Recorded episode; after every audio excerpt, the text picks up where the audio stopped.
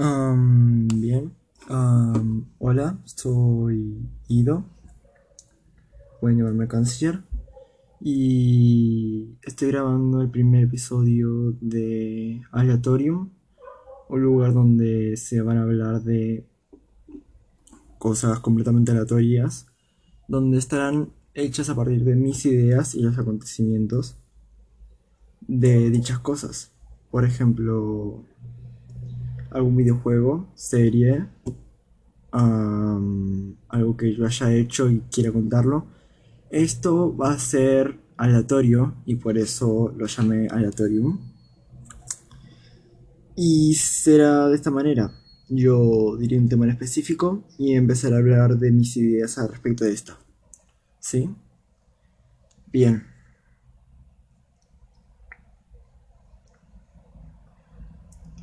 En esta, en este episodio quería hablar de la serie del Dead Space, que es un juego que tiene más de 10 años, pero me da igual. Eh, Dead Space es un juego que salió en el 13 de octubre de 2008 para PlayStation 3, Xbox, Xbox 360, 360, la Wii, Microsoft Windows, iOS, Android. Esto es mentira, obviamente es mentira. ¿Cómo va? Bien, está bien. Estos datos estoy sacando en Wikipedia, sí, porque si yo empiezo a hacer el argumento de la serie, nadie lo va a entender y, no esto no va a servir para nada, sí. Lo único que voy a explicar a partir de mí van a ser las ideas, ¿ok? Eh, el primer Dead Space.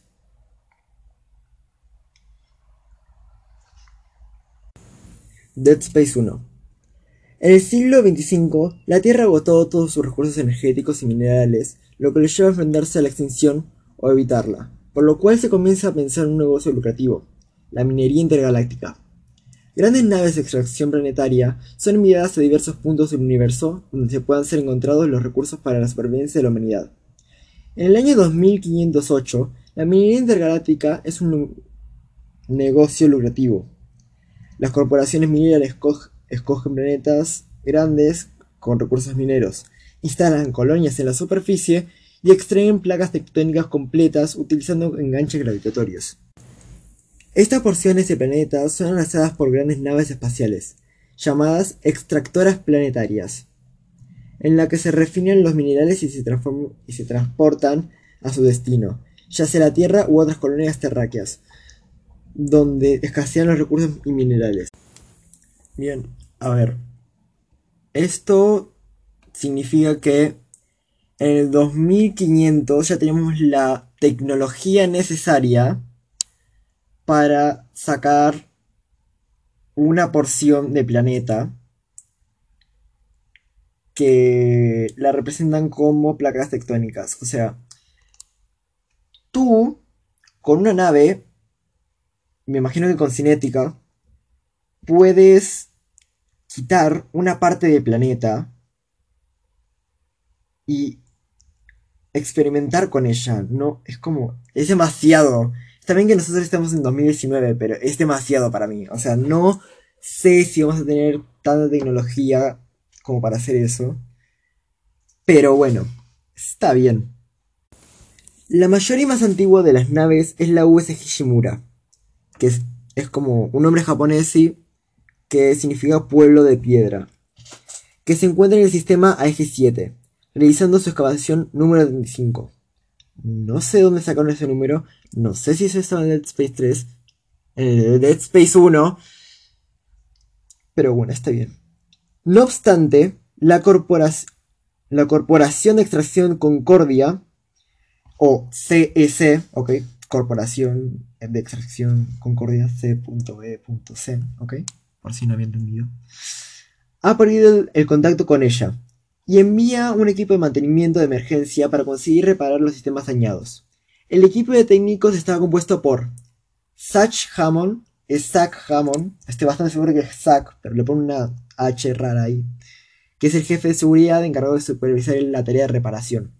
Kendra Daniels, experta en informática, los cabos Johnson Chen, Johnson y Chen, ok, es que es como si fuera chino, ¿sabes? Eran los pilotos y personal de apoyo de seguridad de la nave respectivamente, respectivamente, o sea, de la nave en la que fueron Zack, Kendra, Johnson y Chen estaban recordados por Johnson y Chen, ¿ok? Y esta nave también tenía al protagonista, llamado Isaac Clarke. Clark es un ingeniero de sistemas que mantiene la relación sentimental con los tripulantes de Ishimura, la la oficial médica Nicole Brennan. Sin embargo, la nave transporta al equipo, el USG Kellion, se estrella en la bahía de aterrizaje por un fallo en el anclaje gravitatorio que, y queda inutilizada. O sea, para los que, para los que, no, para que no lo jugaron, eh, habíamos encontrado al USG Shimura varado en la G7. Entonces nos dirigimos al G7 para entrar. Y entonces no había nada, o sea, nadie que nos permitiera el paso a su interior. Entonces Hammond quiso entrar y entonces el anclaje gravitatorio no funcionó. Eh, entonces, eso es este, no dejó estable la máquina, ¿ok? No, no sé cómo. No sé cómo. desestabilizó. Muy bien. Desestabilizó a la máquina. Lo que provocó que nos estrelláramos dentro de ella. Y quedó bastante inutilizada. O sea, literalmente explotó, ¿ok? Para que se den, un para que se den una idea de qué tan mal estado estaba. En ese mal estado estaba, ¿ok? Bien. Inicialmente, la Ishimura parece desierta pero no tardarán en comprobar que no están solos. Cuando esa corre en un chequeo de sistemas vitales de la nave, examina que los informes, los informes de daños se activa súbitamente una cuarentena y son atacados por unos seres deformes que salen de los sistemas de ventilación. De ventilación. Perdón. Matando a los dos miembros del equipo de seguridad. Los supervivientes, del equipo se separan. Por un lado Clark y por el otro lado Zack Hammond jefe de seguridad, y Kendra Daniels. Chen y... ¿Cómo se llama el otro? Chen y Johnston... Chen y el otro eh, murieron, ok, fueron atacados por estos espécimen. ¿Cómo se llaman espécimen? Por estas criaturas, o sea, literalmente clavaron sus hojas, o sea, hojas como filo, ¿sabes? Las. como las de cuchillos. Bueno, igual se las clavaron y bueno, se murieron, ¿no? Porque no vas a estar vivo para eso. Bien. Se murieron y ellos escaparon por diferentes partes de la nave. Entonces, siguiendo las indicaciones de Hammond y Kendra, Clark repara el monorail que permite al equipo desplazarse por la nave. Su primer objetivo es buscar datos para averiguar lo ocurrido en la nave y encontrar una vía de salida de ella. Descubren que las distintas cubiertas de la Ishimura están llenas de cadáveres, y monstruos de origen desconocido. No parecen haber supervivientes. Después de reactivar los motores de la nave, han sido saboteados. Tratan de enviar una señal. Todo esto lo hacen esquivando los ataques de los necromorfos, que son las criaturas que habían atacado a Chen y a, Johnson. Ok. Son los que la mataron, ¿sí? Y hay distintos tipos de necromorfos. Luego hablaremos de ellos, ¿sí? Nombre que los científicos, científico, ¿Cómo se llama? Creo que llama Klein, algo así. Eh, de la nave le dieron a estos monstruos. O sea, los científicos le dieron a En uno de estos enfrentamientos, Hammond hicieron un necromorfo en una cápsula de rescate y la lanza. Kendra encuentra la información que parece indicar que antes del ataque a los necromorfos hubo un caso de paranoia colectiva en la colonia que se extendió en la nave. El origen de, estos sucesos está relacionado con el descubrimiento del artefacto llamado Efigie Roja. Durante las excavaciones del planeta, Clark busca entonces una baliza siguiendo las indicaciones que Kendra le envía el núcleo informático, donde está atrincherada. Planta esta baliza en una de las rocas, o sea, un asteroide que literalmente era de tamaño de una casa, literal. O sea, imagínate una mansión, ¿no? Bueno, era de tamaño de esa mansión, ¿sí? De ancho y de largo de ancho y de alto. ¿Ok? Era así. Era muy grande. Eh, entonces ponemos la baliza en ella y lanzamos esa roca al espacio. De esta forma consiguen enviar la señal de socorro que se transmite más allá del cinturón de asteroides que la Ishimura creó durante las excursiones planetarias. Al poco de enviar el mensaje de socorro, el USM Valor, eh, una, una nave militar que se encontraba misteriosamente en el sistema X7 responde a la llamada. Esperen, ya viene. También se indica que ha recogido la cápsula de rescate lanzada por Hammond, pero antes de poder advertir de la tripulación del Valor, eh, el necromorfo a bordo ataca a los tripulantes del Valor que finalmente se estrellan en contra de Shimura. Es decir, los que estaban en la Valor encontraron la cápsula que había lanzado Hammond y la llevaron a la nave. Entonces, los tripulantes de esa nave se infectaron con el virus necromórfico. No es un virus, en realidad. Eh, la efigie contenía a una especie de alienígenas que infectaban a, a, a los seres vivos y los controlaban. ¿Ok? Clark toma de los restos de ese valor el núcleo gravitacional, necesario para volar el último transbordador operativo del Ishimura. Además, el núcleo es necesario para extraer una pieza del motor del Ishimura para reactivar el transbordador. Ahora el valor, Isaac y Hammond descubren que la nave transportaba el armamento militar pesado, lo que sugiere que la misión de la nave militar era, de hecho, destruir el Ishimura y no salvar a nadie. Pero lo que sospechan que alguien afuera sabe lo que está sucediendo de la nave Ishimura. Bien. Eh, diría que todo lo demás es parte de spoiler, así que el spoiler lo voy a hacer yo, ¿sí? Eh, uno, el valor se venía para destruir la eh, ¿ok? Dos, Nicole está muerta. Lo siento, pero Nicole está muerta. Les dije que eso no iba a tener spoiler. O sea, por la única razón real que fue Clark esa razón no servía. O sea, literalmente estaba muerta Nicole. Desde el primer segundo que pisó la nave, ya estaba muerta. O sea, no pudo haberla salvado de ninguna manera. No estaba resguardada, no la vimos por ningún lado. Así que podemos decir que estaba muerta. Además de que hicimos explotar a IG-7. Pero eso no es lo último, ¿ok? Eh... Así que... Hammond muere por el bruto. Isaac escapa del valor. Y, Ken, y van con Kendra. Porque Isaac aún no sabía que Kendra eh, había mandado al valor. Y Kendra y Isaac se pelean. Es como... No están de acuerdo eh, llevar a Klein, que era uno de los científicos que estaba en la nave de Shimura, que aún seguían vivos, porque eran dos. Era Klein y después hay otro científico que no encuentro el nombre, que era un neólogo. Sí, vamos a explicar lo que es una neología, ¿ok? Eh...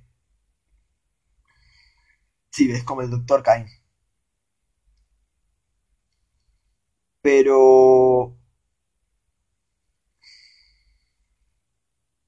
Sí, pero no está, ¿eh?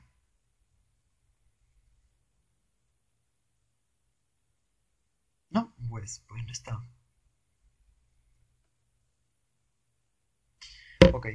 Entonces, Kain le dice del plan que tenían ellos para acabar con los necromorfos.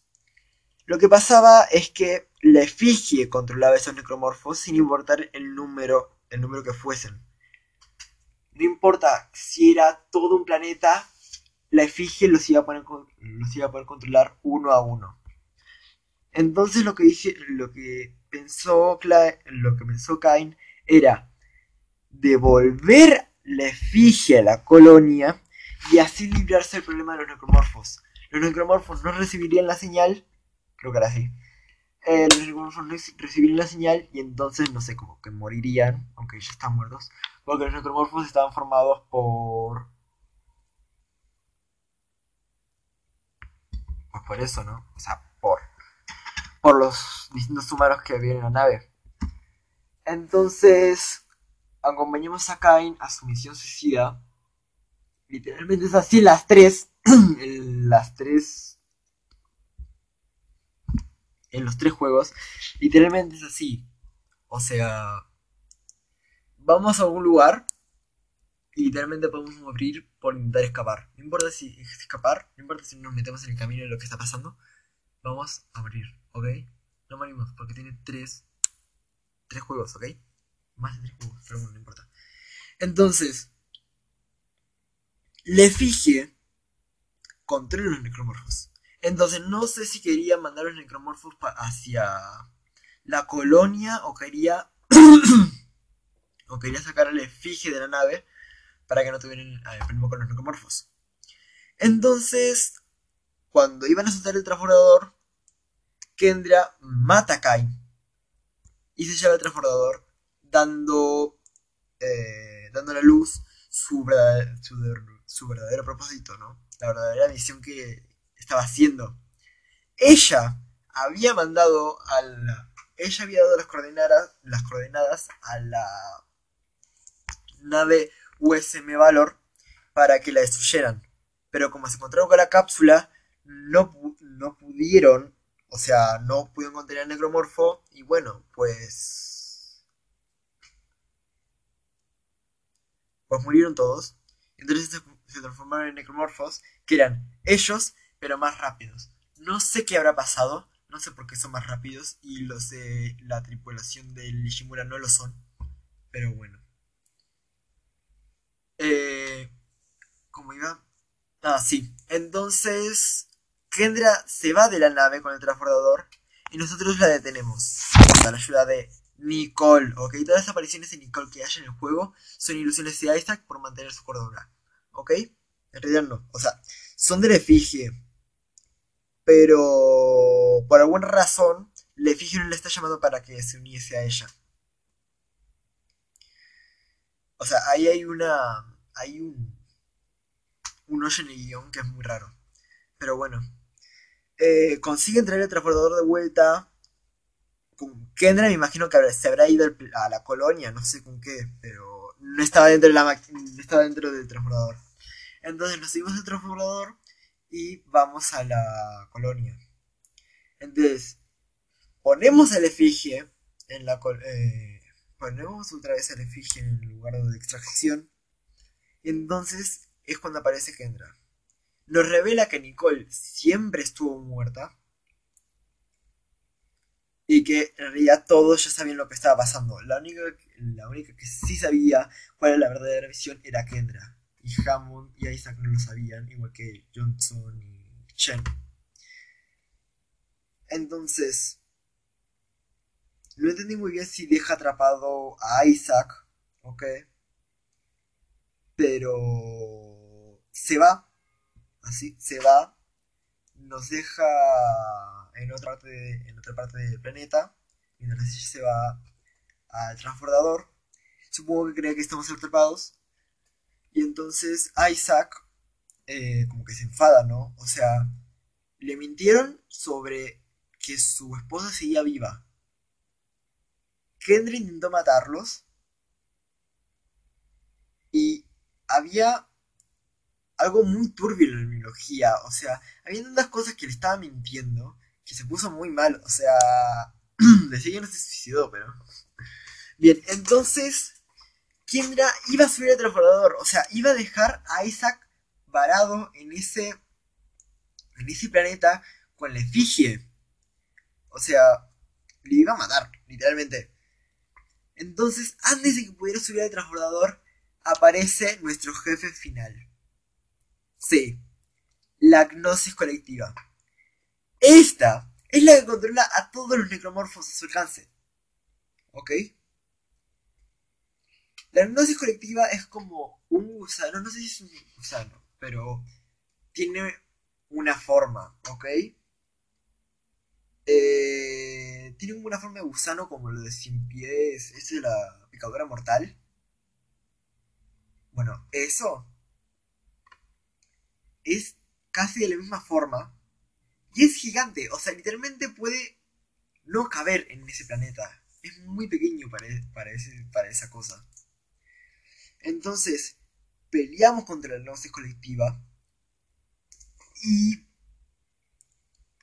luego de eso, nos vemos en el transbordador y vemos cómo el planeta explota. ¿Ok? Y así es como no termina Dead Space 1. ¿Ok? Aún sigue. La cosa sigue en el transbordador. Isaac se quita por primera vez conscientemente la eh, el casco, dejando ver su rostro, el cual no sirve para nada porque luego en la segunda y tercera, pues, bueno, tampoco es tan wow, ¿sabes? Yo la había visto al principio y dicen que es un exterior, pero bueno, está bien. Eh, entonces, pues, vamos al transbordador, nos tranquilizamos, ya pasó lo peor. Hasta que Nicole aparece como necromorfo. No es como si fuese necromorfo, sino como si estuviese muerta, pero si estaría muerta sin un necromorfo, porque le fijé, está en contacto con ella.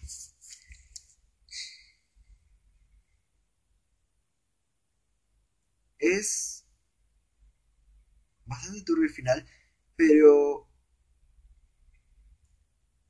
lo que los puntos fuertes, o sea, las cosas horribles que le pasó a Isaac fueron por Kendra, o sea, los enemigos fueron los que eh, Kendra, Lefigie y los uniólogos. ¿Ok? La uniología eh, es una religión de ese tiempo eh, que trata de un mártir llamado Altman. No sé cuál era su nombre pero su apellido era Adman, ¿ok? Lo vamos a llamar Adman.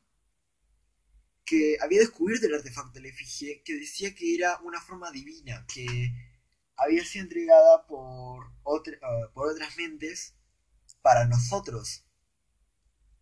Entonces, aunque él haya muerto, la unología se, seguía como el cristianismo. O sea, literalmente era como la religión más fuerte en ese momento.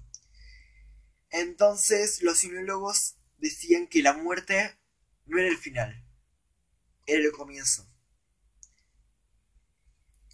Entonces lo que hacían era hacer, lo que hacían era suicidarse, matar a otros, solamente para complacer el plan divino, para que resurgieran de nuevo. Era como si fuese una evolución, pero una evolución así como te mueres como humano y renaces como necromorfo. No sé si estaban claro el tema de que se iban a convertir en necromorfos, pero estaban seguros de que debían morir. Pero igual queda como algo raro en el 3 principalmente. Porque si ellos querían morir en el 3 solamente, ¿por qué atacaban a los necromorfos? Es decir, no lo podían, no sé cómo empujar y seguir disparándole a Isaac. Porque eso significa que son herejes, o sea, no quieren morir. Eso significa que no quieren la evolución y significa, que están contra el plan divino y contra toda la región y todo lo que, la quieren, ¿ok? Todas las que la hacían. Pero en Lishimura el único uniólogo vivo, no sé cómo se llama, ¿ok? Pero está muy mal la cabeza, ¿ok? Eh, hizo varios experimentos con la carne, la carne de los necromorfos y la carne humana. Por ejemplo, eh, en el primer Dead Space, uno de los necromorfos más fortalecidos es el cazador. Este era un pasajero de prueba, ¿no? Así como pasajero para hacer experimentos con él. Y entonces le implementaron un trozo de, necromorfo dentro de él. Mutó. Y ahora no puedes quitar las extremidades, que es de la única manera en la que puedes matar un necromorfo. ¿Ok? Al no poder, al poder regenerarse, hace que sea inmortal, por lo cual no lo puedes matar, no importa si destruyes cinco extremidades. O sea, extremidades como las dos piernas, los dos brazos y la cabeza. Aunque destruyas esas cinco cosas, no vas, no vas a poder detenerlo. Él va a seguir regenerándose. Aunque le des en el torso, no le vas a hacer daño, ¿ok? Como mucho lo vas a como noquear un poquito ahí y como que. ¡Ah! Me noqueaste. Y luego va a seguir caminando para matarte y así. O sea, es como el bruto, pero se regenera, ¿ok?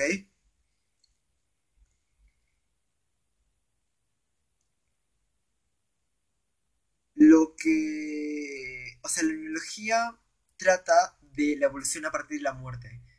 Ellos creen que hay una reencarnación y esa reencarnación es la evolución. No sé si después de esa evolución van a seguir muriendo para tener la forma definitiva, pero ellos quieren morir para seguir viviendo. Es como otra estrategia de vida. Lo que, eh, lo que el gobierno buscaba era más materiales para sobrevivir.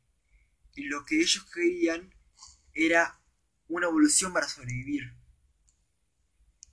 Pero, o sea, era muy, era muy creyentes. O sea, es como lo de el cristianismo, pero a otro nivel. O sea, en el cristianismo dicen que tienes que tener fe, ¿no? Para confiar en todo lo que hace Dios y esas cosas. Pero ellos lo llevan a otro nivel. O sea, ellos hacen la muerte como una reencarnación. O sea, están seguros de que van a reencarnar. Y lo que tienen que estar seguros es que Isaac Clark va a morir. O sea, si Isaac Clark muere, todo, todo el plan de la convergencia, que es lo de una mente, un cuerpo, que es lo de la muerte, ok, si morís, todos los que mueren van a estar en un alma, un cuerpo, una mente y todo eso. Si ese Clark muere, el plan de la convergencia es inevitable. No sé si será también hereditario, pero si ese Clark muere, hay que dar por seguro de que vamos a sucumbir en la convergencia. Entonces, este profesor, Kain, sigo igual que... ¿Era Kain? Uy, la Bien. Vamos a poner al profesor U y al profesor NU, ¿ok? El NU es el que, es el que no es uniólogo, por eso NU, y el que sí es uniólogo es U, ¿ok? Es el que he jugado Dead Space 1 antes de hacer esto. Entonces, este profesor hizo experimentos con los necromorfos se volvió un biólogo, o sea, ya era un biólogo, pero se volvió aún más un biólogo al descubrir esto, porque en realidad las efigies ya, eran conocidas, o sea, las efigies habían, creo que se habían descubierto en el 2300, creo, eh, y era una nueva forma de ver el mundo, o sea, todo lo que creían que no había vida inteligente, esto era una prueba de que sí la había, o sea, era algo que demostraba que no estamos solos en el espacio. Y la biología no tenía nada que ver en esto. O sea, literalmente era como un obstáculo a, objetivo final. Dejar a las efigies en paz, no meterse con ellas, porque ibas a morir, literalmente. O sea... Entonces, de esa efigie se siguieron replicando las efigies, se siguieron replicando. Entonces así es como apareció la neurología, con Altman como mártir. Y de esa manera, pues la gente dijo, la muerte no es solo comienzo. Creo que lo dije mal. Ok, voy a repetirlo. La muerte es solo el comienzo. O también la frase devuélvenos a la vida o el Dead Space 3 como apágalo o había otra frase más pero bueno eh... en conclusión Dead Space 3 trata de un ingeniero en el cual va de una parte de la nave a otra parte de la nave en busca de su salida mientras que su capitán no sabe qué hacer y tampoco es que nos ayude demasiado. Y su compañera informática nos quiera matar. ¿Ok? Mientras hay un niólogo, hay un niólogo y un montón de criaturas que, está, eh, que son parte de un, que tienen partes humanas y esos humanos están muertos, o sea, es como si se reconstruyeran a partir de, de ellos. Aunque hay algunos necromorfos que no tienen una forma en la cual podrías decir, ah, sí, porque de esta manera, pues, sacó estas partes y, bueno, se quedó con estas. No. Por ejemplo, hay un necromorfo que infecta a otros necromorfos.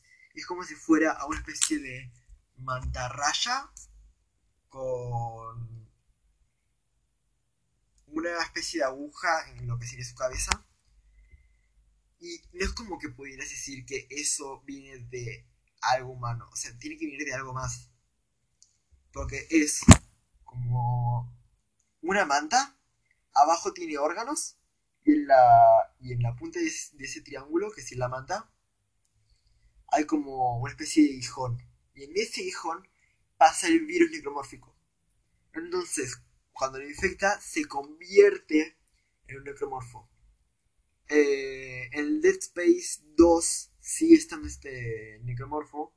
Y en el 3 lo cambian por otro necromorfo. Ok, que no es un necromorfo como tal. O sea, como si fuera como una araña. ¿Sabes? Porque tiene una boca. Es muy raro. Después está como el necromorfo normal que aún sigo con la duda de qué son, de qué son esos trozos que saca. Porque el necromorfo es las piernas humanas, el torso humano, la cabeza con la mandíbula más abierta y los brazos es como si estuvieran enterrados en su abdomen, mientras que tiene unas extensiones que salen de su espalda y las tiene como huesos, creo que son huesos, porque si no, no sé qué son, que son afilados, entonces los usa como arma. Si no, también está el escupidor del tercer juego, no, del segundo juego, que... Creo que sí, ¿eh? No, si no era el necromorfo normal, era el rejador. Luego también está el meridador, que son los bebés. Hasta el segundo son bebés, ¿ok? que son los bebés infectados. Tienen tres extensiones en su espalda que lanzan una especie de proyectiles raros que no sé de dónde son, pero ahí están, ¿ok? Luego hay otro que yo llamo el saltamontes, porque salta, lo único que hace es saltar y rasguñar. La... No tiene piernas y en vez de eso tiene una cola que la usa para saltar puede caminar por las paredes y usa sus brazos y cola para atrapar a sus, a sus víctimas, ¿viste? Porque tienen un ataque que es ejecución, que como que se arriman a la víctima y están a punto de matarlas, pero podemos salvarnos con la X o con la A, dependiendo de la consola que tengas. Bien. Entonces, neurología si alguien quiere ser un neólogo, por mí está bien. No me metas en eso, ¿sí? Si quieres suicidarte por tu causa, me parece correcto. Es tu creencia. Pero no quiero ser parte de eso. Sinceramente yo no creo en la. Puede ser real la encarnación. Pero yo no creo en eso, sí.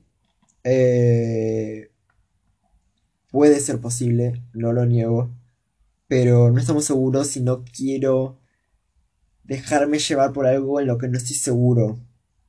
O sea, es como si fueras un examen, tú no sabes nada, pero dices, no sé si voy a probar, pero igual lo estudio, ¿ok? Y es como...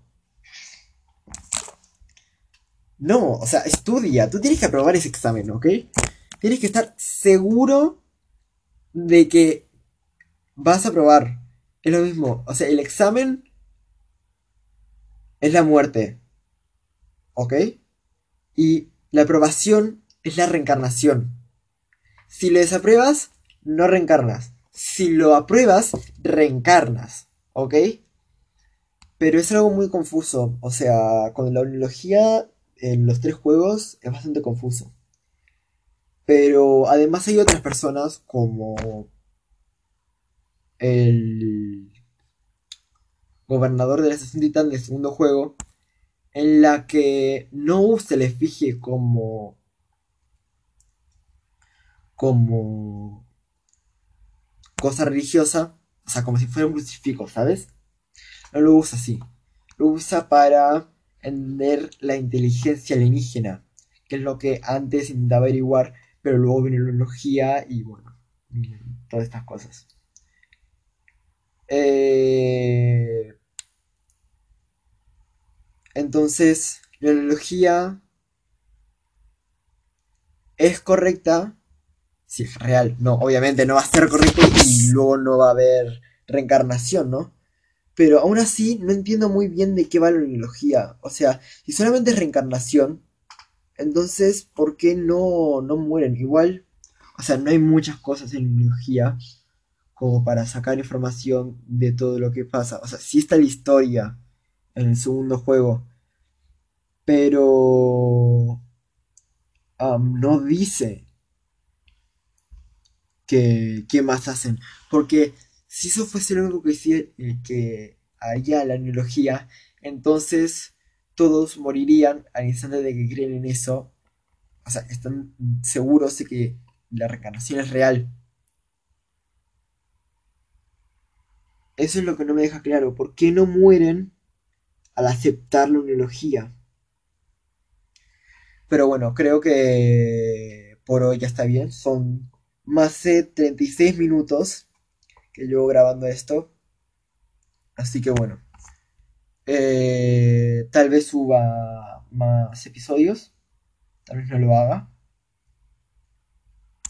Oh, y bueno. La próxima vez estaba pensando en hablar del final de Tenku Shimpan. Que probablemente sea más corto, ¿ok? Pero... Estaba pensando hablar de eso en la en el próximo episodio, si lo querían ver, ¿ok? Eh, tal vez no ni idea, tal vez no. Pero bueno, el oratorium es un lugar sano donde tú puedes dar tus ideas de cualquier tema.